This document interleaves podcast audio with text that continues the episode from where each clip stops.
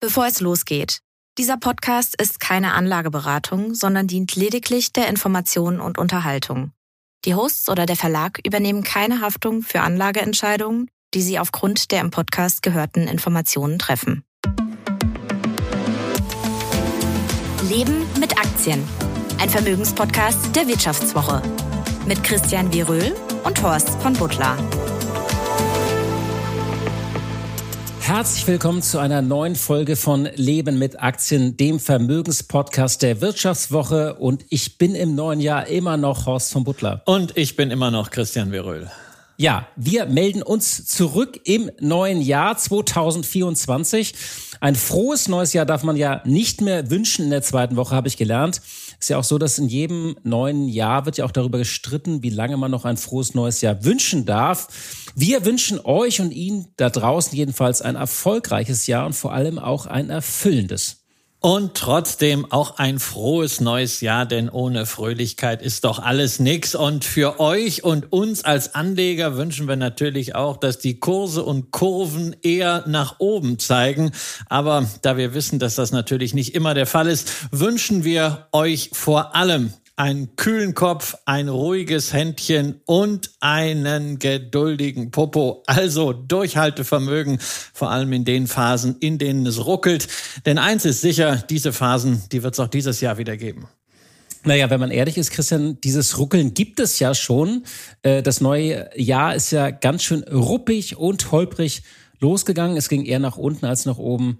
Da war ganz schön die Luft raus aus der Jahresendrallye. Ein wirklicher Stimmungswechsel, wo man sich fragt, was ist jetzt eigentlich passiert in diesen wenigen Tagen, womit wir das erste große Thema für diese erste Folge im neuen Jahr haben, der Ruckelstart 2024. Aber Christian, äh, bevor wir auf die ganzen anderen Themen kommen, du warst in Ägypten und es gibt großartige Fotos von dir auf einem Quad auf Wüstentour. Du hättest dich wunderbar einreihen können in diese Treckerkolonnen hier, die sich überall im Land bilden. Ähm, Christian von Arabien habe ich geschrieben auf das Foto. sah sehr schneidig aus, muss ich wirklich nochmal sagen. Ja, ja, und da kann ich dir sagen, also da war wirklich Ruckeln mit so einem Ding durch die Wüste äh, und den Schotter. Ich habe das zum ersten Mal gemacht, ähm, habe mich sehr gewundert, dass dort keine Helme ausgegeben wurden, sondern dass man wirklich nur mit diesem Arafat-Wüstentuch durch die Wüste gejuckelt Na, wenn du stürzt, ist. Dann hast du den Kopf sprichwörtlich im Sand dann. Ne? Ja, sozusagen. Also deswegen war ich auch relativ vorsichtig und hatte ein bisschen Mühe hinter dem Guide, der das knienderweise machte und dann immer irgendwelche Späße zwischendurch und dann mal mit verbundenen Augen und sonst was. Ähm, es war nicht so äh, für mich so als, als sehr entspannten Menschen das Richtige. Äh, das ist wie an der Börse. Also Adrenalin brauche ich einfach nicht, aber es war eine ganz schöne Erfahrung. Aber du sahst auf jeden Fall die Fotos, die du mir geschickt hast, ich werde sie natürlich nicht rumzeigen, äh, sahst du sehr entspannt aus. Äh, Im Gegensatz äh, ja zu, zu diesem Land, in das du zurückgereist bist, dass die Lage nicht ganz so entspannt. Äh, irgendwie, man hat das Gefühl ja, es geht gleich wütend los. Die Bauernproteste, die Bahn streikt. Und soll ich dir noch mal was erzählen, was mich heute richtig aufgeregt hat? Also, Schulstart, es ist einmal Wintertag, ein schöner Wintertag, so richtig minus acht Grad Sonne in Berlin. Und mein, zweit, mein, mein Sohn, mein zweiter, äh, der hat äh, kältefrei. Der kam irgendwie zurück, kältefrei. Anstatt dass sie sich mal mit ihrer Jacke irgendwie in den etwas kühleren Klassenraum sitzen, hocken die jetzt alle zu Hause und, und, und, und spielen Playstation, weil die Eltern zum Beispiel Podcasts aufnehmen müssen, wie ich jetzt gerade. Ich finde, das geht gar nicht.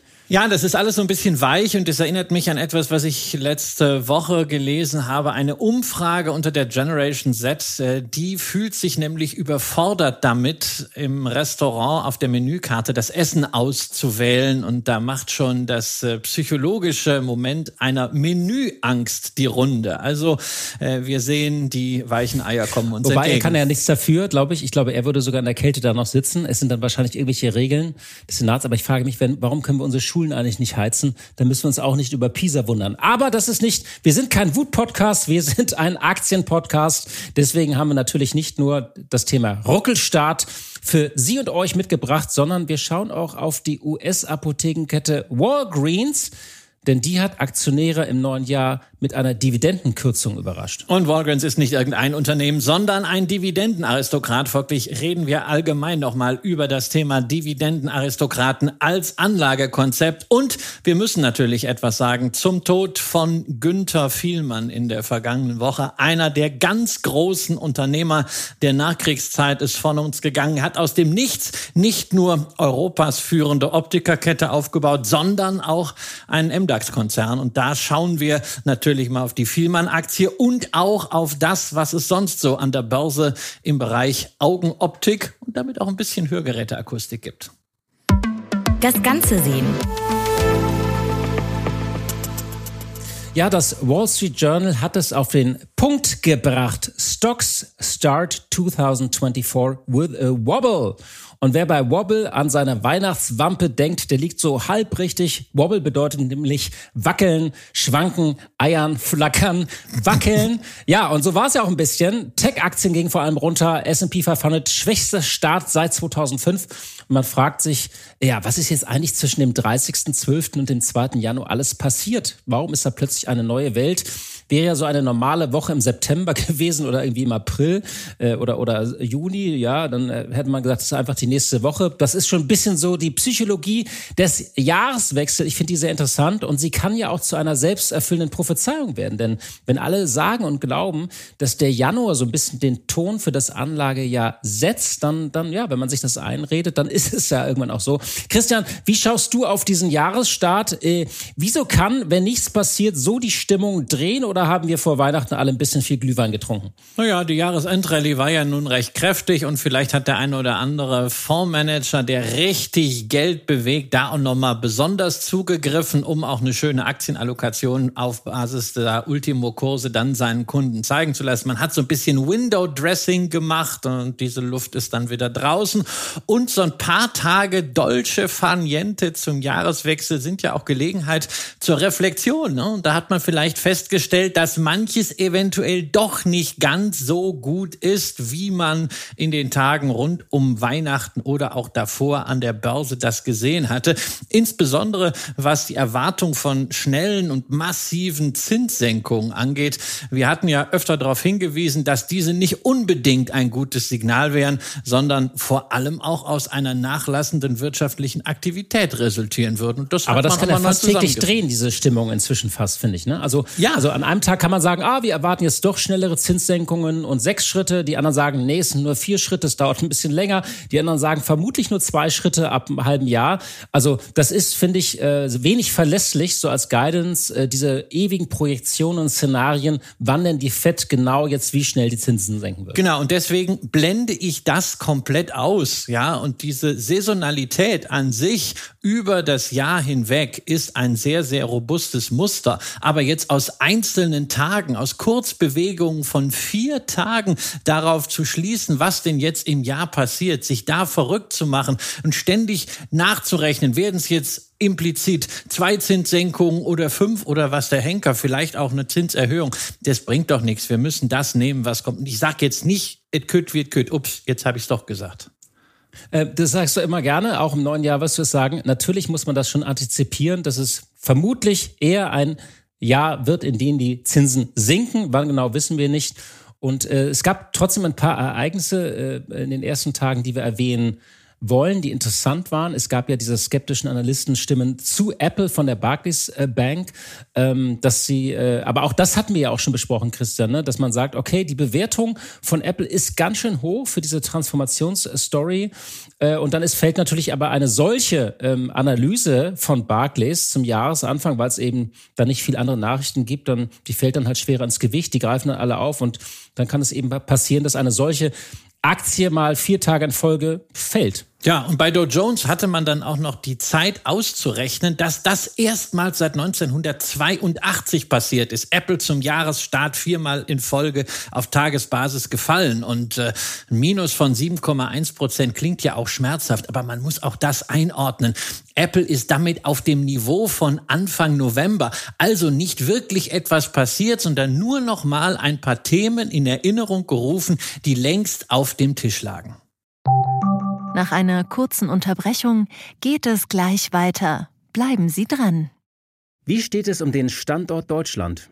Wie entwickelt sich der Goldpreis? Wie führe ich in meinem Unternehmen KI ein?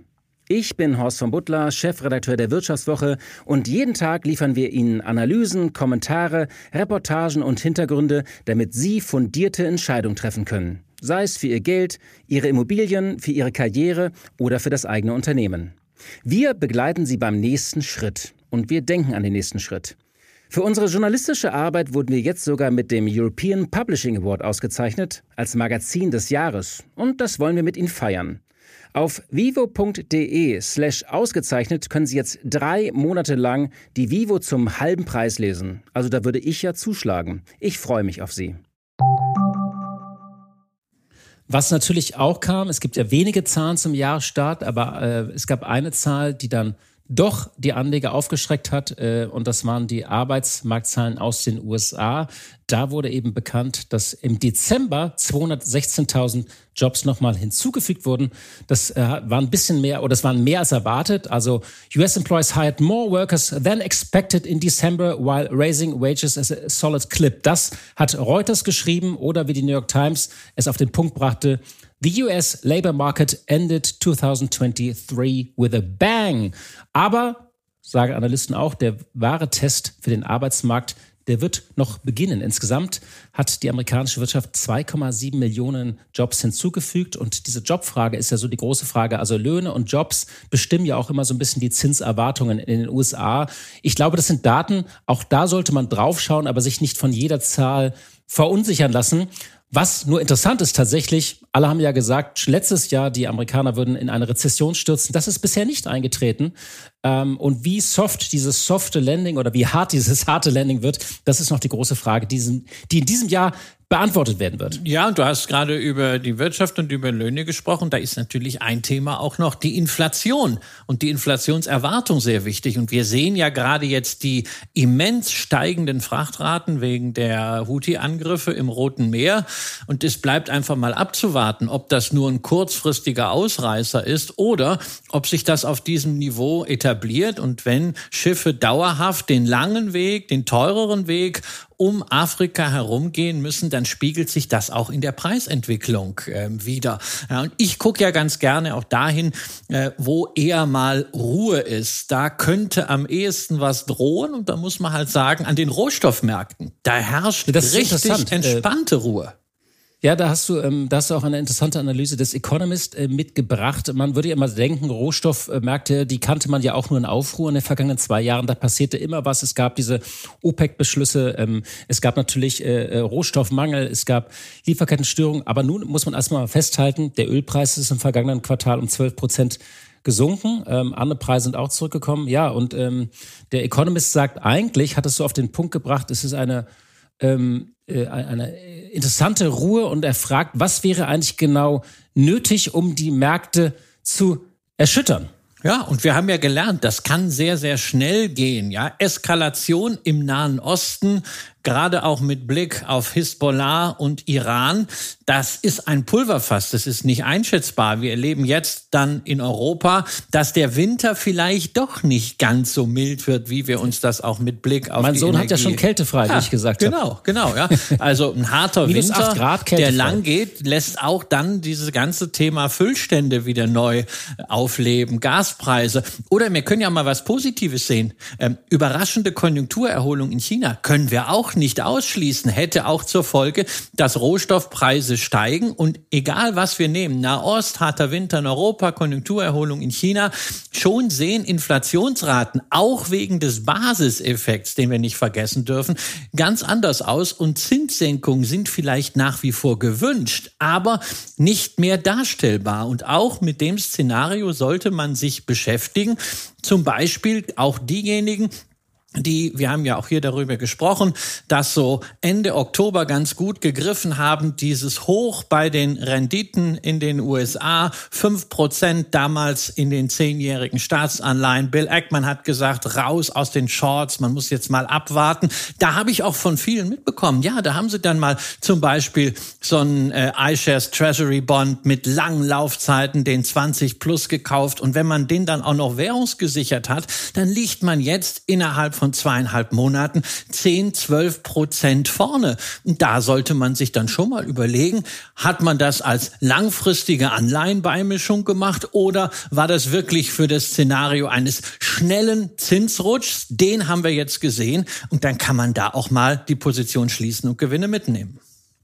Was man festhalten muss beim Thema Rohstoffe, äh, das fand ich interessant bei dieser Analyse des Economist, dass die gesagt haben, ja, es, es, es gibt tatsächlich ähm, gewisse Themen, vor denen man jetzt, wo man genau aufpassen muss, ist eine möglicherweise trügerische Ruhe, was sie aber auch festgestellt haben, dass äh, das Angebot an vielen Stellen inzwischen schockresistenter ist. Und Sie haben auch gesagt, die Anleger sind auch deshalb so entspannt, weil die Versorgungslage bei vielen Rohstoffen so gut aussieht wie seit Ende der 2010er Jahre nicht mehr. Also wir, kann, wir kannten ja eigentlich nur Ausnahmezustand äh, seit der Corona-Pandemie für drei bis vier Jahre ich fand es interessant, dass man sagt, okay, das Angebot hat sich schon angepasst. Es ist resilienter geworden. Das heißt, wachsam bleiben. Aber es ist jetzt nicht so, dass da der tägliche Ausnahmezustand ist. Und die haben das mal durchdekliniert für das Thema Öl, auch für Sachen wie Lithium und Nickel. Zum Beispiel die OPEC-Ölproduktion haben sie, finde ich, gut aufgeschlüsselt, wo man gesagt hat, ja, es gab diesen Cut damals von der OPEC. Aber wie sehr das eigentlich auch aufgefangen wurde dann von den anderen Ländern, also vom Markt insgesamt, dass es sogar eigentlich ein Überangebot äh, von fünf, rund 500.000 Barrel pro Tag eigentlich zwischenzeitlich gab. Und man darf dabei auch nicht vergessen, du hast gesagt, einerseits die Wirtschaft ist resilienter geworden, andererseits viele Rohstoffproduzenten sowohl bei der Energie als auch bei den Metallen haben sich besser aufgestellt, haben ihre Bilanzstruktur in den letzten zehn Jahren deutlich verbessert, haben die Effizienz ihrer Produktion deutlich verbessert, sind also auch in der Lage, bei niedrigeren Preisen nach wie vor ordentliche Cashflows einzufahren. Eine Frage der Größe. Für die Aktionäre der amerikanischen Apothekenkette Walgreens Boots Alliance begann das Jahr mit einer bitteren Pille. Die Dividende wird von 48 Cent auf 25 Cent je Quartal gekürzt. Da können jetzt viele sagen, na und, was interessiert das mich? Wir sind hier ein deutscher äh, Podcast, Aktienpodcast. Warum schafft es eine amerikanische Apothekenkette hier in Leben mit Aktien? Naja, das ist nicht nur eine Apotheke, es ist eine große Marke, aber es ist auch ein Dividendenaristokrat und deswegen wollen wir sie uns mal ein bisschen genauer anschauen. Ja, dazu ist es halt eine Aktie, die im Dow Jones Industrial Average steckt, im ältesten Aktienindex der Welt, der zwar methodisch definitiv nicht mehr auf der Höhe der Zeit ist, aber immer noch viel beachtet wird, weil man sagt, diese 30 Aktien, die stehen repräsentativ für Amerika und nun fällt ausgerechnet ein Dividendenaristokrat aus. Dividendenaristokrat heißt mindestens 25 Jahre Dividende in Serie angehoben, Jahr für Jahr. Und Walgreens hat das sogar schon 49 Jahre in Folge geschafft und also nur noch ein Jahr gefehlt. Und das bis, hat sie nicht voll bekommen. Tja, bis zum Aufstieg in den Olymp der Dividend Kings, der Dividendenkönige. Also haben wir gleich drei Perspektiven, aus denen man auf die Dividendenkürzung schauen kann. Fangen wir mit dem Unternehmen Walgreens an. Es wurde 1901 als Lebensmittelladen in Chicago gegründet. Es erlebte dann seinen Aufstieg in den Zeiten der Prohibition, als man mit guter Marge verschreibungspflichtigen Alkohol, vorrangig Whisky, verkauft hat. Und man hatte im Jahr 1937, also mitten in der großen Depression, schon 500 Läden. Und da hat man sein Sortiment kontinuierlich erweitert mit Drogerieartikeln, nicht verschreibungspflichtigen Arzneimitteln sowie das sogenannte PBM, also das Pharmacy Benefit Management, also die Ausgabe und Abrechnung ärztlich verordneter Medikamente, was bei uns hier die Apotheken eben machen. Das Wachstum von Walgreens wurde zuletzt stark getrieben durch Übernahmen, etwa Duan Reed im Jahr 2010, Drugstore.com im Jahr 2011, Kurt Drug im Jahr 2000 ebenfalls im Jahr 2011, Rite Aid 2017, also viele Übernahmen hintereinander, sowie dann vor zehn Jahren Alliance Boots, was ja im Namen steckt, wodurch man jetzt nicht nur in den USA vertreten ist, sondern mit rund einem Sechstel des Konzernumsatzes auch in Großbritannien und Deutschland. Tja, hierzulande allerdings nicht mit Apotheken. Da gibt's ja dieses Mehrbesitzverbot, also keine Apotheken. Ein schönes deutsches Wort übrigens, ne? Ja, Mehrbesitzverbot. Mehrbesitzverbot. Ja, aber man hat hier einen Pharmagroßhandel, der früher auch mal börsennotiert war, nämlich als Andrea Norris Zahn AG Anzack. Die älteren Hörerinnen und Hörer werden sich erinnern. Ja, viel Tradition also, aber das ist wie im Fußball. Tradition schießt keine Tore und wer wüsste das besser als ein HSV-Fan wie du, lieber Horst? Ja, Ja, über 140 Milliarden Dollar Umsatz. Musst du auch im neuen Jahr immer wieder in dieser Wunde bohren? Immer, immer. Das ist, das ist einfach schön. Wenn der HSV zusammen mit dem FC St. Pauli aufsteigt, dann äh, höre ich damit auf. Ja, fest versprochen. Also wir werden auf jeden Fall mit dem HSV und dem Elbtower in diesem Jahr ganz ganz groß Hamburg wird präsent sein. Ja. Wir reden hier über 140 Milliarden Dollar Umsatz, mehr als 12.500 Geschäfte, 330.000 Mitarbeiter. Ne? Das hört sich alles total eindrucksvoll an.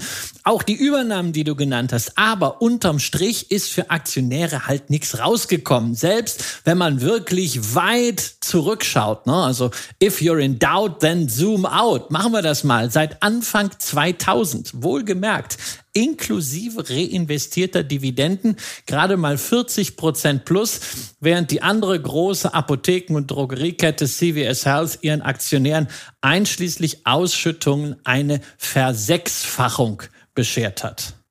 Also man muss wirklich festhalten, äh, wirklich gelaufen ist Walgreens nur in den Jahren zwischen 2011 und 2016. Damals hat sich die Aktie innerhalb von vier Jahren vervierfacht und seitdem hat sich der Kurs wieder geviertelt.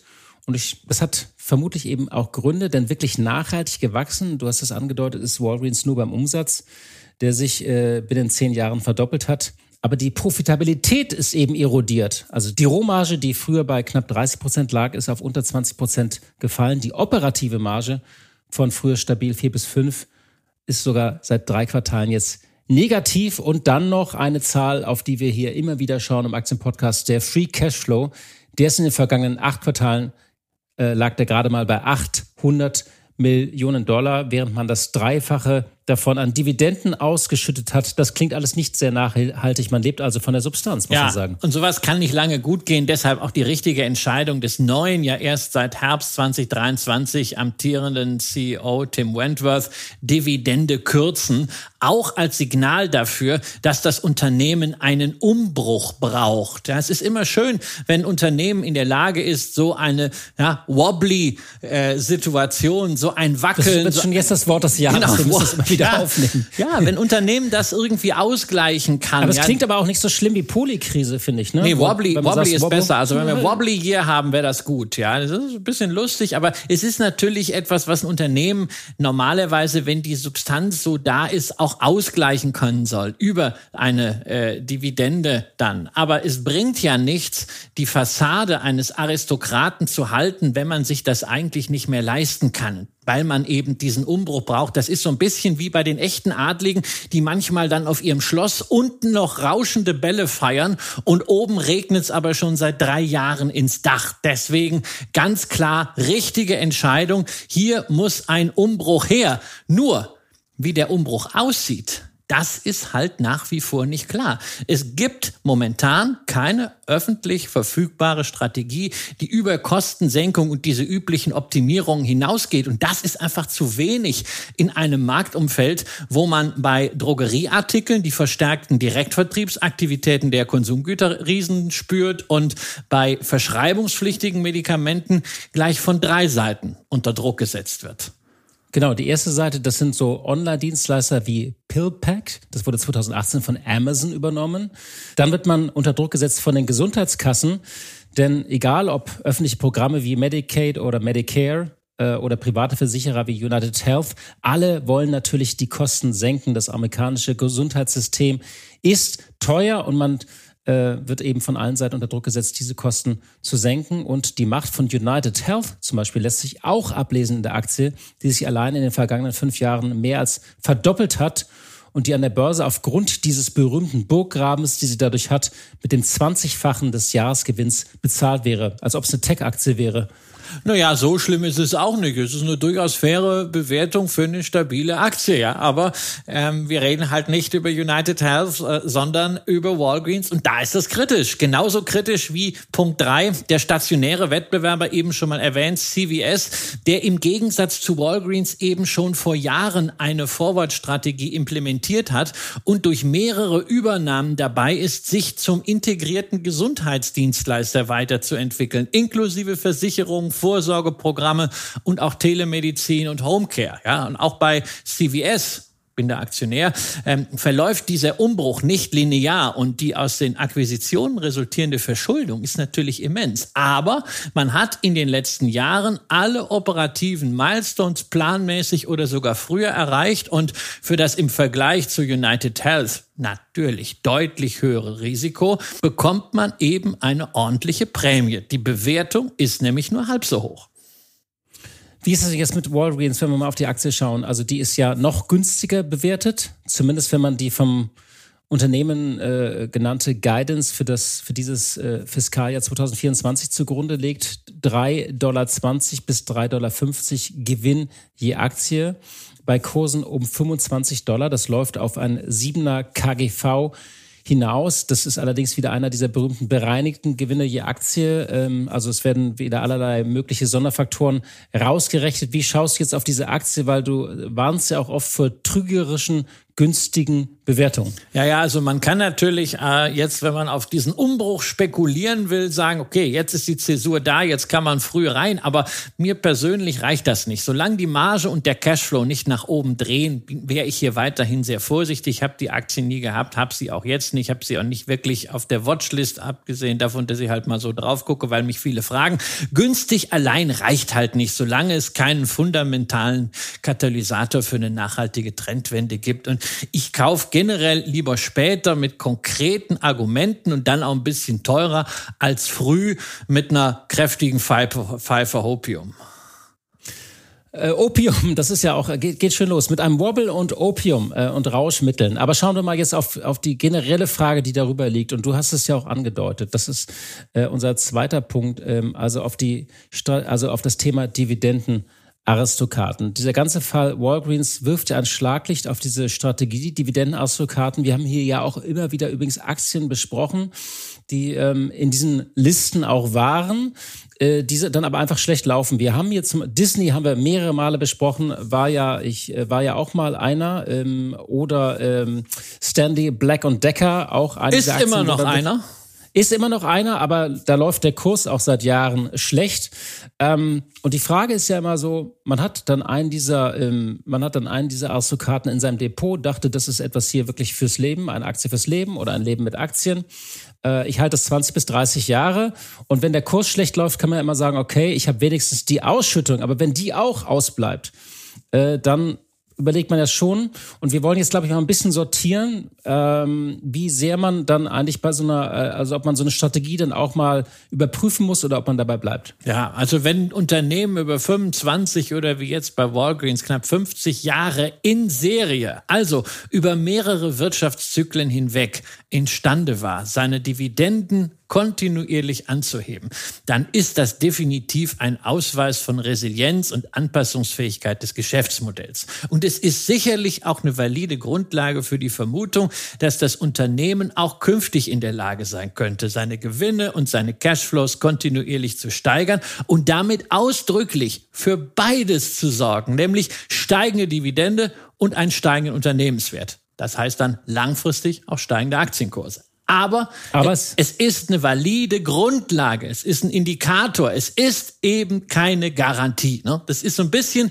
wie bei der Schufa. Aber garantiert kriegt man nichts im Leben eben. Ne? Nee, wenn du Garantie willst, kauf den Staubsauger. Und da muss der Hersteller auch entsprechend solvenz sein. Aber auch nur für zwei Jahre, ja, nicht für 50 ja, Jahre. Genau, genau. Ja, das ist so ein bisschen hier mit den Dividendenaristokraten wie bei der Schufa. Wer in der Vergangenheit. Ich glaube, ich muss hier jetzt mal langsam, Christian, anfangen mitzuschreiben. Du hast schon so viele äh, Börsenweisheiten hier, neu, neue Börsenweisheiten im neuen Jahr rausgehauen also wenn du eine Garantie willst, dann kauf dir lieber einen Staubsauger und äh, genau, und du kaufst lieber mit konkreten Argumenten als mit einer Pfeife Opium. Also, Hopium, Hopium, also Ach, Hopium, Hopium okay. war das. Ja. Ähm, Ans, ans also, aber du hast, es gibt keine Garantie, denn es ist so ein bisschen wie bei der Schufa, das ist dein Vergleich, ne? Ja, ja, weil wer in der Vergangenheit seine Verpflichtung immer brav bedient hat, der wird sich aller Wahrscheinlichkeit auch weiterhin nach Kräften bemühen, das irgendwie hinzukriegen. Aber es gibt eben Ausfälle, etwa durch Schicksalsschläge. Ja, trotzdem wird diese Grundidee Schufa, nämlich aus der Ver Zahlungsmoral der Vergangenheit, Schlüsse auf die Zukunft zu ziehen,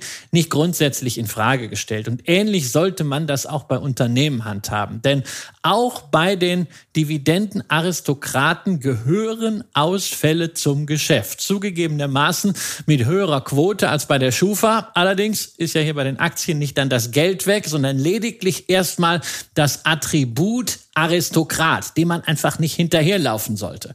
Nur um mal in die Vergangenheit zu gucken. 2009, 2010 Infolge der Finanzkrise haben gleich 18 Firmen aus dem S&P 500, die zuvor mehr als 25 Anhebungen in Folge geschafft hatten, ihre Dividende senken oder gar streichen müssen. Darunter natürlich zahlreiche Finanzhäuser, Bank of America, Regions Financial, aber auch Industrieunternehmen wie General Electric, Johnson Controls oder Pfizer, die damals ihre Dividendenpolitik, die aus dem Ruder gelaufen war, angepasst haben. Und seit 2011 ist Walgreens nun der achte Aristokrat, der seinen Track Record nicht durchhalten kann.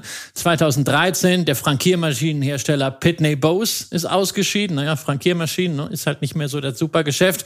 2020 Ross Stores, ne, Corona erinnern wir uns. Helmrich Payne, Ölzulieferer, war damals auch kritisch. 2022 AT&T und dieses Jahr die Markenholding VF Corporation, die wir uns eh noch mal anschauen müssen, denn da stecken bekannte Marken drin wie Vans oder The North Face. Das Spannende finde ich an den ganzen Unternehmensnamen, die du gerade genannt hast, wie unterschiedlich dann doch auch danach die die Wege und Schicksale dieser Unternehmen geworden sind. Also du hast ja gerade eben mal so nebenher General Electric äh, gesagt, das ist ja wirklich, äh, das hat ja war ja fast eine Tragödie, was dann passiert ist. Eigentlich das Unternehmen hat sich selbst zerlegt und ist ein ganz anderer Weg äh, äh, hat den eingeschlagen wie Pfizer, was eben auch zeigt, äh, ich, es ist immer gut aggregiert auf diese Zahlen und Datenbanken zu schauen. Man muss sich aber dann immer sehr individuell auch die Strategien von diesen Unternehmen anschauen, äh, wie die sich dann in ihrer Branche schlagen. Ja, denn Dividendenkürzung heißt ja nicht das Ende des Unternehmens. Es heißt, das Ende eines Investment Case, der eventuell rein darauf ausgelegt war, stabile, kontinuierlich steigende Dividenden als Indikator für Anpassungsfähigkeit und Resilienz zu nehmen. Aber die Unternehmen existieren weiter. Man darf auch nicht vergessen, manche dieser Dividendenkürzungen waren absehbar, ja, weil die Dividende schon über mehrere Jahre nicht mehr vom Cashflow gedeckt war, Steigerungen nur noch anämisch waren. Und wer also Payout-Quoten und Dividendendynamik als Kriterium mit berücksichtigt, hat zumindest einigen Schaden abwenden können. Aber der wichtigste Erfolgsfaktor, wenn man langfristig langfristige Dividendenkontinuität zum Ausgangspunkt einer Anlagestrategie macht, ist Diversifikation.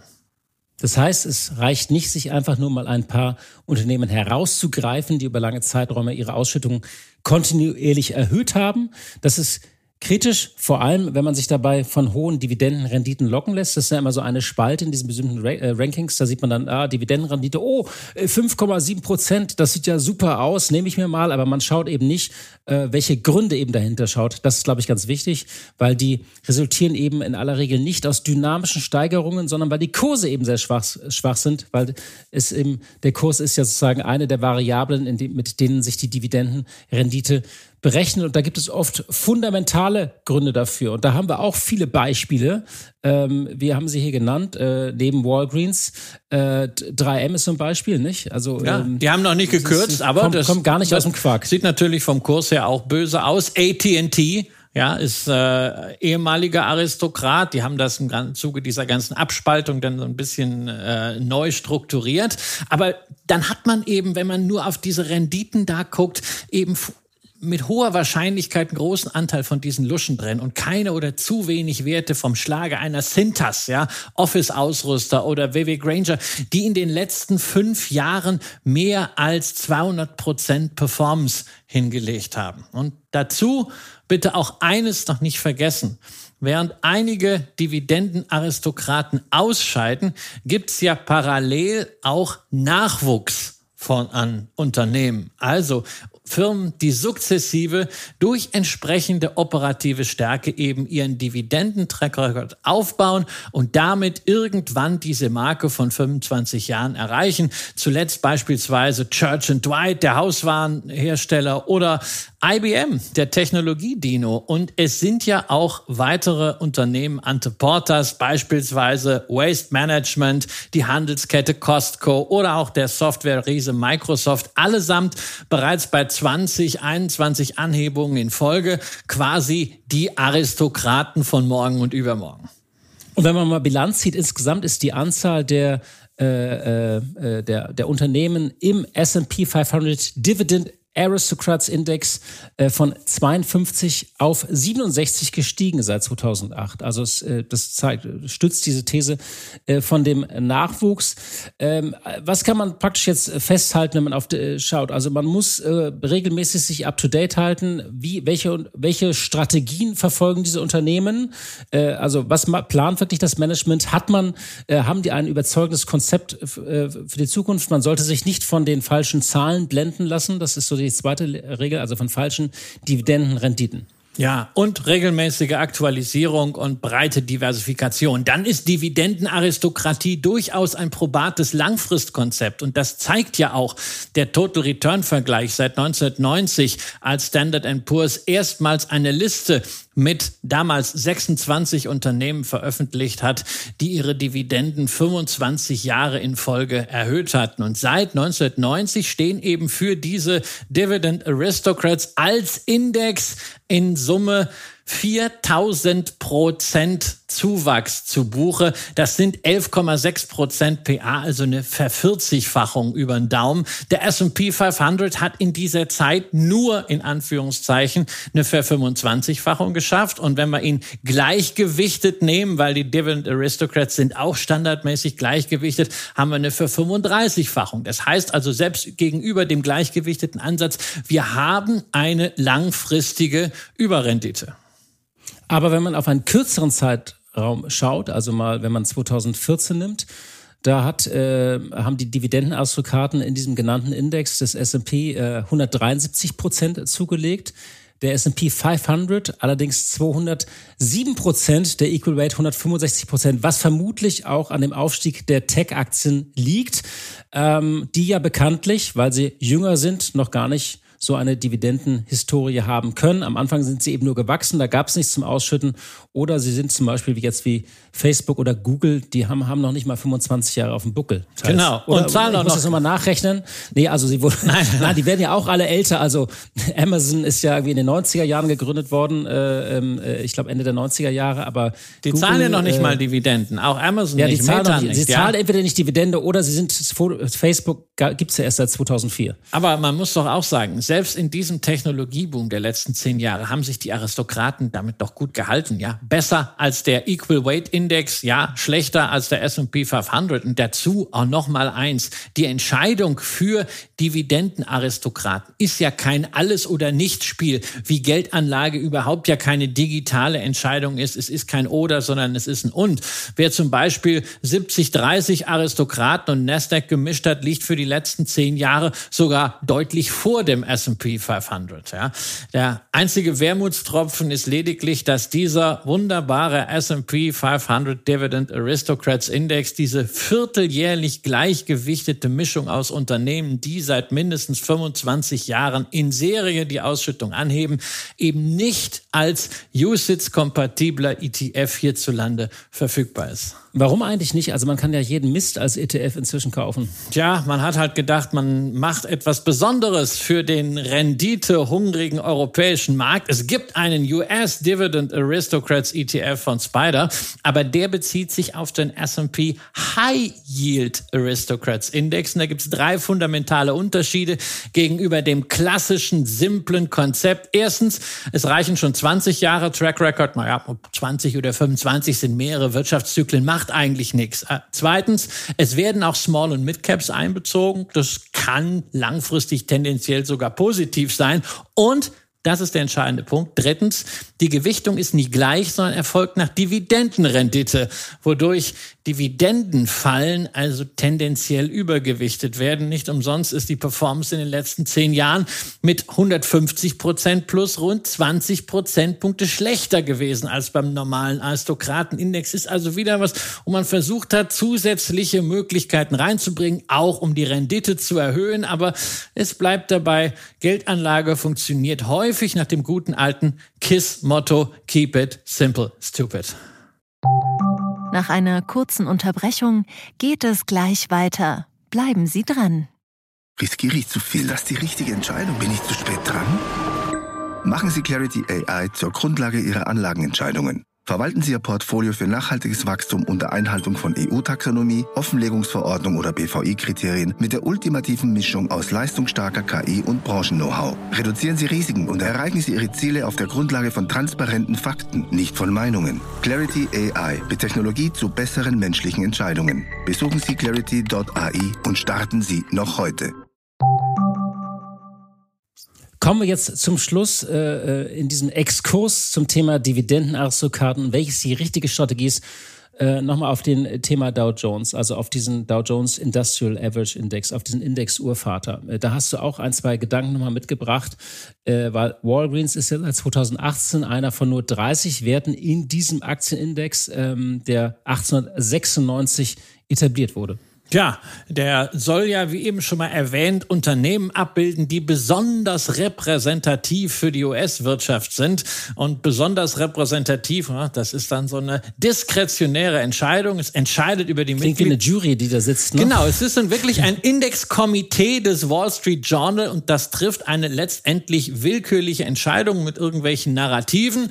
Und die haben sich 2018 als Ersatz für General Electric eben Walgreens ausgeguckt und das war schon irgendwie überraschend. Tja, und seitdem 65 Prozent Kursverlust, war also richtig schlechtes Timing und die Dividendenkürzung könnte nun ein weiteres Argument dafür sein, dass Walgreens demnächst aus dem Index ausscheiden muss und Platz macht beispielsweise für Alphabet oder für Amazon, denn beide Werte sind nicht im Dow Jones enthalten. Und zwar aus einem ziemlich kuriosen Grund, denn sie hatten lange Zeit im vierstelligen Dollarbereich liegende Aktienkurse, was eigentlich egal ist. Aber weil der Dow Jones dadurch zustande kommt, dass man letztendlich wie vor über 100 Jahren einfach die Kurse der Aktien addiert, wäre ein solcher vierstelliger Kurs erschlagend gewesen. Aber das Thema hat sich ja nun erledigt durch die Splits. Insofern sind das schon heiße Kandidaten. Kommen wir in dieser Rubrik nochmal auf einen der großen Unternehmer der Nachkriegszeit, der gestorben ist, äh, Günther Vielmann im Alter von 84 Jahren äh, in seinem Wohnort Lütchensee in Schleswig-Holstein. Und ja, es heißt, er sei im Kreise seiner Familie friedlich eingeschlafen. Er war ja bis 2019 noch Vorstandsvorsitzender von der Vielmann-Gruppe, zuletzt gemeinsam mit seinem Sohn Mark ähm, an denen er die Führung übertragen hat. Und man muss wirklich sagen, was er aufgebaut hat, ist beachtlich. Ein tolles Lebenswerk, mehr als 1000 Niederlassungen mit 23.000 Beschäftigten. Das hat er quasi aus dem Nichts aufgebaut nach einer äh, unauffälligen Nachkriegsjugend. Er hat eine Optikerlehre gemacht, hat dann als Angestellter äh, ist er in den Beruf gestartet und hat 1972 äh, im Alter von 33 äh, Jahren in Cuxhaven sein erstes Geschäft eröffnet. Und man muss sagen, er war so äh, das, was man heute Disruption nennt. Also er hat diese, diese sehr zersplitterte Branche nochmal neu erfunden, indem er einfach diesen Zwischenhandel ausgeschaltet hat. Er hat den Kunden Garantien gegeben und äh, sehr stark auf den Kunden gesetzt, erstmal auch auf Margen verzichtet. Und dann ist, hat er natürlich einen Spruch geprägt, äh, mit dem wir beide, Christian, aufgewachsen sind und mein Vater oder mein Papi hat nicht einen Pfennig dazu bezahlt. Also das günstige Kassen. Modell. Dann ist er 1994 an die Börse gegangen, ist ins Ausland expandiert, äh, vor allem in, in, der Schweiz und in Österreich. Das Unternehmen ist äh, schuldenfrei, sehr liquide, ist immer noch zu mehr als 70 Prozent in Familienbesitz. Ich durfte Marc Vielmann auch mal treffen für meinen damals noch anderen Podcast äh, und ihn auch interviewen. Ähm, und ähm, der Sohn Marc hat vor allem äh, das Geschäft stärker digitalisiert. Das gilt ja auf verschiedenen Ebenen äh, äh vom, vom Thema irgendwie, also wie man Kunden eben auch zu Hause äh, digital auch beraten kann, kann, äh, kann, bis hin natürlich zu digitalen Vertriebswegen. Also man muss sagen, ähm, mit Günther Vielmann ist ein großer von uns gegangen, ein großer Unternehmer. Man würde ihn sicherlich aufzählen, wenn man so eine so eine Sammlung machen würde von Unternehmen, die die Nachkriegszeit geprägt haben, würde dazugehören, weil er ein ganzes Segment eben auch neu begründet hat. Wir schauen jetzt trotz dieses traurigen Ereignisses nochmal auf die Vielmann-Aktie. Ähm, das wirkt jetzt so ein bisschen hart und kalt, aber ich glaube, auf diese Zahlen ist es trotzdem ein guter Anlass, jetzt auch zu schauen. Nein, das ist, glaube ich, nicht hart und kalt, sondern man kann da auch noch mal sagen, äh, Chapeau. Er hat äh, nicht nur ein tolles Unternehmen gebaut, er hat ist nicht nur selber damit sehr reich geworden, sondern er hat eben in den vergangenen 30 Jahren seit dem Börsengang 1994 auch für Aktionäre Wert geschaffen. Die Aktie ist per Saldo von umgerechnet 6,40 Euro auf aktuell 46 Euro gestiegen, hat sich also versiebenfacht. Dazu gab es in Summe Summe 26 Euro Dividende. Ähm, wenn man das mal rechnet wie den DAX oder den MDAX, also inklusive reinvestierter Dividenden, dann haben wir da eine Verdreizehnfachung in einer Zeit, in der der MDAX sich verzehnfacht hat, also den Index geschlagen. Das ist nicht nur für Fondsmanager schwierig, sondern das gelingt auch den wenigsten Unternehmen. Und da muss man erstmal sagen, Chapeau. Das Lebenswerk strahlt auch eben auf die Aktionäre ab, vielfach da ja auch auf die Mitarbeiter. Man muss allerdings auch festhalten, dass der Kurs derzeit auf dem Niveau von 2014 ist, beziehungsweise auf seinem Corona-Tief äh, ähm, und äh, liegt und damit knapp 40 Prozent unter dem Hoch äh, die Jahre 2017 bis 2019. Ähm, da hat er, gab, lag er bei 75. Ähm, es sieht also so aus, als wäre diese jahrelange Wachstumsstory zumindest an der Börse, ähm, aus der Perspektive der Börse, äh, nicht nur von der Pandemie unterbrochen worden, sondern ähm, da ist so das Fragezeichen, ist die jetzt eigentlich auch ans Ende gekommen, nicht? Und da hast du deine berühmten drei Punkte mitgebracht. Ja, denn erstens beim Umsatz, ja klar, da wächst viel man nach wie vor. Und wenn du über die Erlöse der letzten 20 Jahre mal so eine Trendlinie mit 5% Dynamik legst, dann trifft diese ziemlich exakt die Ist-Zahlen. Allerdings beim Gewinn war das lange Zeit ähnlich, schöne, stabile Entwicklung, aber in den letzten Jahren ist die operative Marge halt nach unten abgeknickt. Früher stabil stabil bei 17, 18 Prozent, 2022 nur noch 9 Prozent und auch in den ersten drei Quartalen 2023 nur wenig erholt, so 11 bis 13 Prozent. Die Ertragsqualität hat also ganz klar gelitten, im Wesentlichen unter den steigenden Kosten für Material und Personal, also das typische Inflationsthema. Nichtsdestotrotz ist zweitens Vielmann äh, natürlich ein hochprofitables Unternehmen mit sehr sauberer Bilanz hat, äh, abgesehen von einigen Leasingverbindlichkeiten, keine Schulden und hat 250 Millionen Euro Cash auf der Seite. Allerdings war diese Qualität zeitweise auch überbezahlt worden. Vor der Pandemie gab es nämlich KGVs von deutlich über 30. Das ist bei einem einstelligen Wachstum ziemlich viel, wobei man das durchaus rechtfertigen kann. Aber es braucht entweder ein, eine sehr starke Brand wie Hermes, äh, hast du auch erwähnt. Also wenn man solche Zahlen hat, da muss man eine sehr starke Marke haben. Und die hat, glaube ich, Vielmann bei aller Sympathie für das Unternehmen dann doch nicht, ist in einem bisschen anderen Segment. Oder es braucht eben eine sehr große Stabilität und die ist in den vergangenen Jahren ein bisschen verloren gegangen. Insofern ist der Kursrückgang nachvollziehbar, zumal man feststellen muss, auf Basis der aktuellen Zahlen wird Vielmann auch jetzt wieder mit dem 30-fachen des Gewinns bezahlt, sodass hier also bereits sehr viel positive Erwartung auch in den Kurs eingepreist ist, was eine Erholung der Margen oder auch ein künftig höheres Wachstums angeht. Also man muss sagen, vor der nächsten Generation liegen große Aufgaben. Ja, ja, insbesondere ja auch, weil dieser Übergabewechsel aufgrund des äh, Altersunterschieds zwischen Vater und Sohn halt vielleicht auch ein bisschen spät stattgefunden hat und deswegen nicht ganz so ruckelfrei gelaufen ist, ein bisschen wobbly, um sozusagen, nicht so äh, geschmeidig wie bei Sixt. Und dann gibt's halt noch ein drittes Thema, wie man profitiert zweifelsohne von der demografischen Situation, also der altersbedingt verstärkten Nachfrage nach Brillen, sowie übrigens, das machen sie ja auch nach Hörakustik, aber Gleichzeitig leidet man nämlich auch darunter, nämlich mit Blick auf Fachkräfte und Mitarbeiternachwuchs. Er ist ein tolles Unternehmen, sehr guter Arbeitgeber, was man ja auch in der Corona-Krise unter Beweis gestellt hat. Aber wenn du dir jetzt so vorstellst, junge Leute ne, samstags arbeiten und dann vornehmlich alten Leuten im Gesicht oder in den Ohren rumfummeln, das ist für junge Menschen nicht unbedingt ein attraktiver Berufsweg. Und deswegen ist es auch schwierig, das Wachstum, was der Markt vielleicht hergeben würde, tatsächlich umzusetzen. Und wir haben vielleicht nicht deswegen diese Marktwachstumsraten, die man bei 10 Prozent sehen könnte, sondern eher ein bisschen mau. Insofern ist ein tolles Unternehmen, das aber jetzt erstmal operativ beweisen muss, dass die Kurserholung, die wir gesehen haben, ausgehend von den Tiefs 2022 bei 30, wirklich fundamental unterfüttert ist. Ja, liebe Hörerinnen und liebe Hörer, wir wollten jetzt hier eigentlich noch auf äh, andere Unternehmen zu sprechen kommen, aber die Zeit ist uns ein bisschen davon gelaufen. Christian, wir wollten ja unsere guten Vorsätze einhalten und sagen, eine Joggingrunde hat dieser Podcast äh, und wir sind jetzt über 50 Minuten. Deswegen gibt es einen kleinen Cliffhanger. Wir machen das geplante in der nächsten Folge und da werden wir unter anderem mal auf Mr. Specs schauen und auf das Unternehmen Essolor Luxottica entstanden aus einem Zusammenschluss, ist übrigens auch, kleine Werber, kleiner Werbungsblock jetzt hier, in den 25 Aktien für unruhige Zeiten enthalten, die unsere Titelgeschichte in der ersten Woche waren, können Sie auch online nachlesen. Ja, und da werden wir noch mal ein bisschen, ähm, ja, das Thema Glas unter die Lupe nehmen. Darf ich das so ausführen, Christian? Ähm, äh, in der nächsten Folge. Wir haben ein bisschen Davos auch in der nächsten Folge. Ich bin auf dem Weltwirtschaftsforum. Wir machen eine kleine Schalte und vielleicht haben wir auch noch einen Überraschungsgast in den nächsten Folgen. Lassen Sie sich überraschen. Wir freuen uns, wenn Sie uns weiterhin treu bleiben im neuen Jahr. Ich glaube, es gibt jedes Menge zu besprechen. Ob mit Wobble oder ohne. Wir haben auf jeden Fall schon einen guten Ton gefunden. Machen Sie es gut und bis zur nächsten Folge. Leben mit Aktien. Ein Vermögenspodcast der Wirtschaftswoche.